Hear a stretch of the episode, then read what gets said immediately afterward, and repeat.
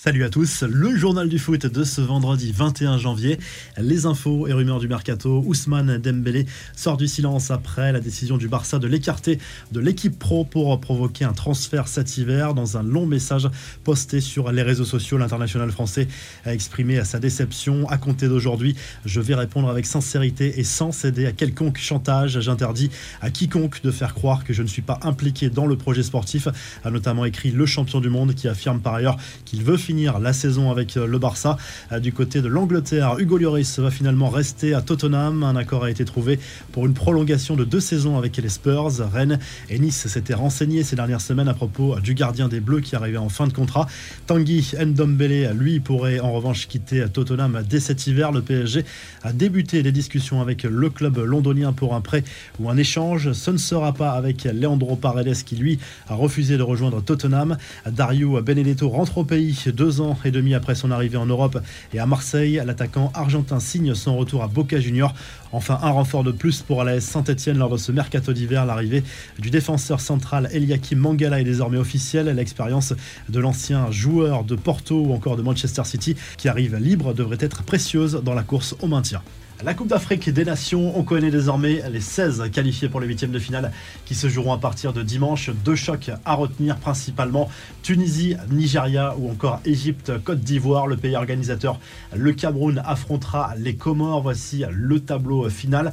Alors que l'Algérie, elle, est éliminée dès le premier tour après une nouvelle défaite contre la Côte d'Ivoire en phase de groupe 3 buts à 1. Il ne fallait pas manquer la conférence de presse d'après-match de Jamel Belmadi, souvent très énervé lorsque ça se passe mal pour l'Effenec et justement un journaliste a osé lui demander si cette élimination prématurée était peut-être due à l'esprit d'Albert Ebossé qui a été tué en 2014 dans des circonstances assez troubles en Algérie. Réponse de Belmadi, je ne sais pas qui vous a autorisé à entrer dans cette pièce monsieur, mais c'est une faute professionnelle.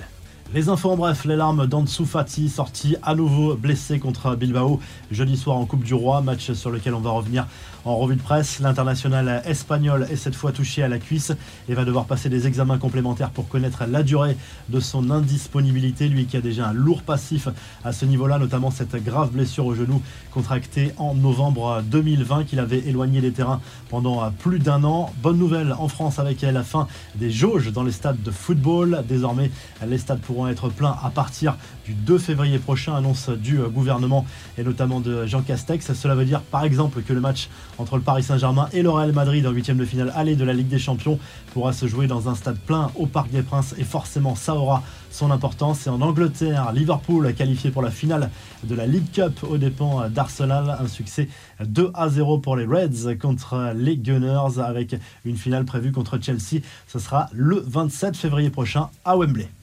La revue de presse, le journal L'équipe consacre sa une au derby entre l'Olympique lyonnais et la S Saint-Etienne ce vendredi soir en ouverture de la 22e journée de Ligue 1 avec ce titre un peu chambreur, c'est qui les moins forts. En Espagne, le journal AS revient sur cette qualification difficile du Real Madrid 2 buts 1 sur la pelouse d'Elche après prolongation grâce notamment à un but d'Eden Hazard sur le fil.